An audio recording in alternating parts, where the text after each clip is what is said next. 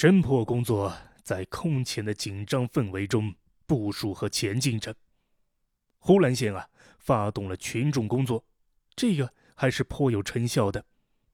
就在一周之后，距离案发地点六公里以外，在城郊铁路大修队的锅炉旁边，警察呀就发现了马福林院子里的那两台自行车。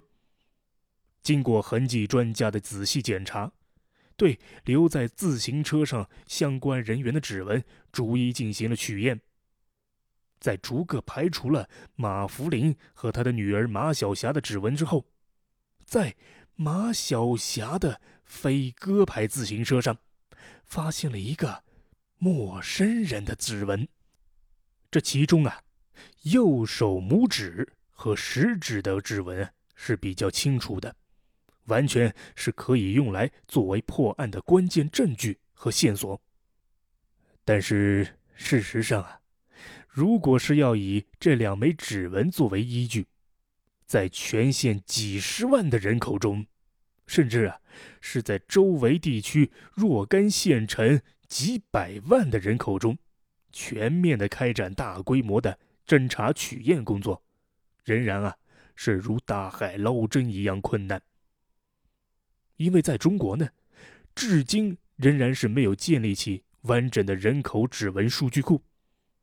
而目前呢，在美国，婴儿生下来到六个月就要被提取指纹，开始建立了指纹档案，储存到了指纹数据库中。遇到这种情况之后呢，可以很快的进行比对，然后就得到识别。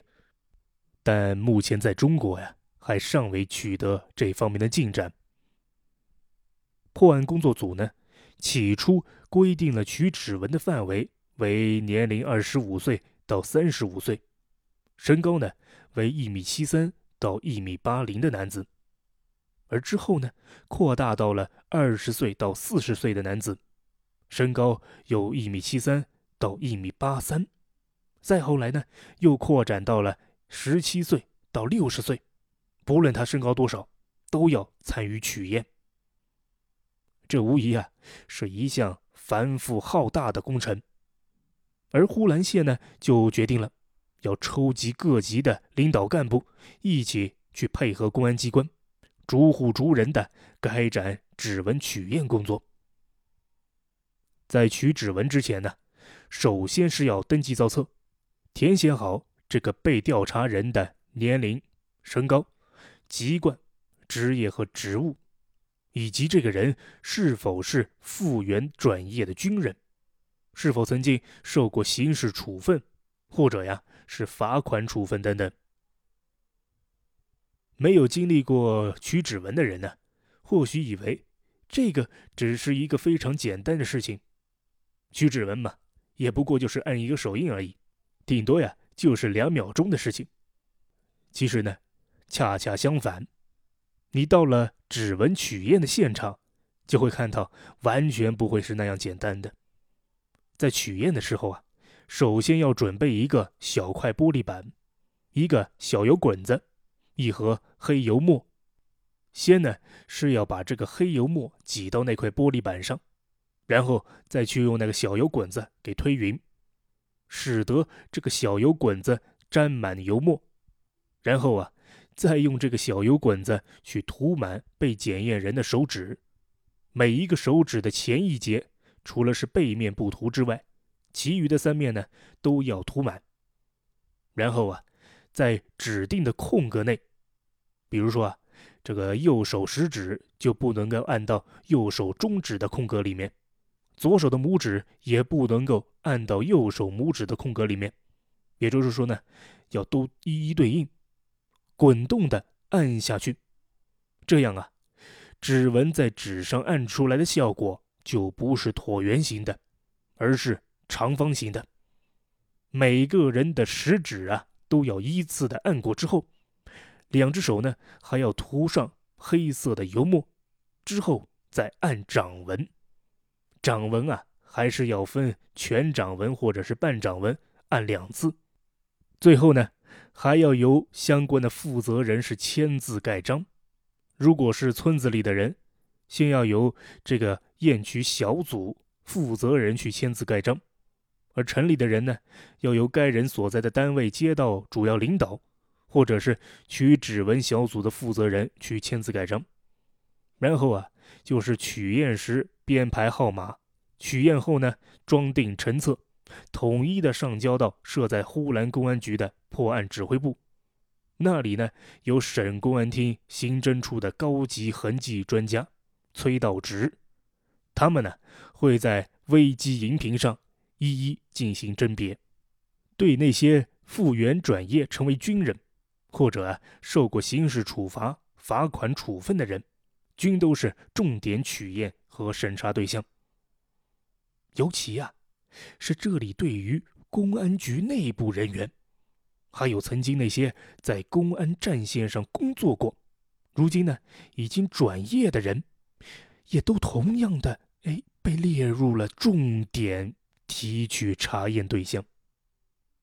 这种做法呀，简直就像梳头一样，整整齐齐的把呼兰县上上下下从头到脚、从里到外都给梳理了一遍。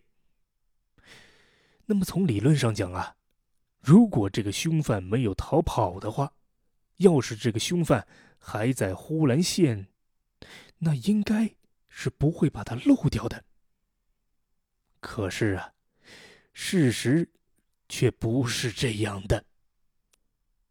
如此大范围的走访调查，大范围的按捺指纹，让整个呼兰县的老百姓啊都知道，这呼兰县。出了个杀人狂魔。其实啊，这根本就是瞒不住的。即使不算上是那个贺瑞成被杀，光是六六案件张福贵警员一家被杀案，和这个十二期马福林警官被杀案，就足以啊，是让那些周围的住户提心吊胆了。而最让附近老百姓感到惊讶的呀，就是这个犯罪分子。在杀死张福贵一家五口之后啊，根本就是没逃走，而是胆大包天的，居然在不到半年的时间里，连续是作案两起，而且针对的呀，还都是手上有枪的公安干警。于是啊，这在社会上立刻就引起了剧烈的反响，一时之间，各种传闻那是沸沸扬扬。社会上呢，是谣言四起，而在公安内部啊，这个恐惧的气氛也在悄然提升。为啥呀？咱警察也是人啊，也都是有老婆孩子热炕头的。现在呀，在这个呼兰县里面出了个杀人狂魔，还专杀他们警察，而且呀，一杀就是全家人，一个都不放过。杀贺瑞成的时候啊，那时出现了意外，否则呀，这贺瑞成的一家都要难逃魔掌。因此，在专案组要求之后，干警们呢几乎都不穿警服上下班了，除了是极个别的岗位之外，几乎啊所有的警察都这样做了。此时呢。在呼兰县一线督战的哈尔滨市公安局副局长刘野和省公安厅的副厅长刘一平，这两个人啊明白，这两个人啊深切的明白，他们此刻面对的是怎样可怕的一个对手。而就在这种情况下，这个刘一平局长呢，突然就就提出要给死去的马福林。开一场追悼会，哎，这让所有的人都是大吃一惊。为啥呀？因为这个张富贵一家被杀之后啊，呼兰县的公安局并没有举办相关的追悼会，而现在这样做，会不会就是有点厚此薄彼了呢？这刘一平呢，知道大家伙心里有疑问，他就对所有同志解释道。这个张福贵同志和马福林同志的遇害，是我们呼兰县公安局的重大损失。在上次啊，咱们张福贵同志遇害了，由于是急着破案，所以啊，没能够隆重的举办追悼会。但是这次啊，却是情况不同。我知道啊，现在我们队伍里有些同志心里害怕，其实呢，并不是因为自己怕死，而是啊，怕自己的家人遇害。但是正因为如此，我们呢，才要迎难而上。所以啊，我这次隆重的召开追悼会，不但是要追忆亡者，更加重要的是激发我们同志心中的勇气。刘一平说完这话呀。他顿了顿，喝了口水，然后呢，他又看了一眼在下面的所有干警们，接着就说道：“同时，这一次的追悼会呀，我还有另外的一个目的，那就是我要来一场请君入瓮。”十月三十日的一大早。在呼兰县城郊的马福林家院子不远处，一个硕大的灵棚就给搭了起来。周围的群众啊，都围在灵棚周围，看着那些身穿警服的警察是络绎不绝的前来祭拜。马福林一家被杀之后啊，由于是案情重大，现场周边呢一直是处于保护之中，所以啊，直到三十日。才开始搭设灵棚，接受那些亲朋好友和单位同事的祭拜。而就在灵棚周围，却总是啊，有着三三两两的人员在周围转悠。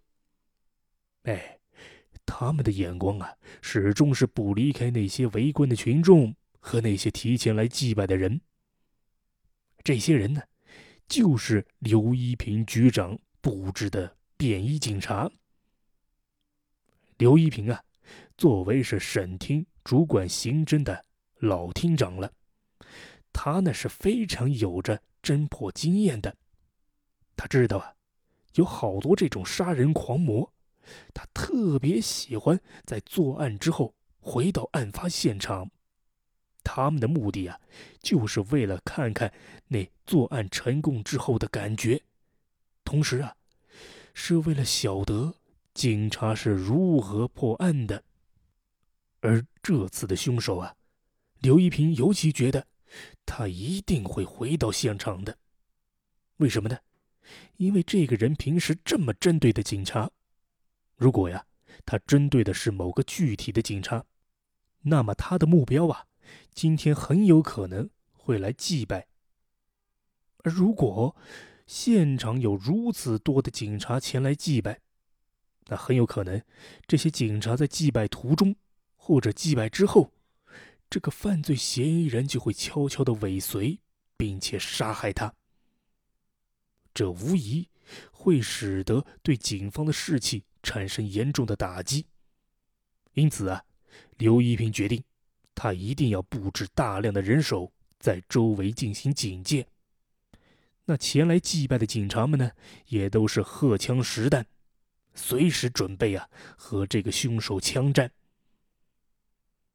而就在两天之后的十一月一日上午九点，呼兰县公安局呢，更是举办了一个隆重的追悼会。哎，那一天啊，仿佛是老天爷也感觉到了现场干警们的愤怒。在追悼会举办期间呢，这个天空始终都是阴沉沉的，一点光都没有。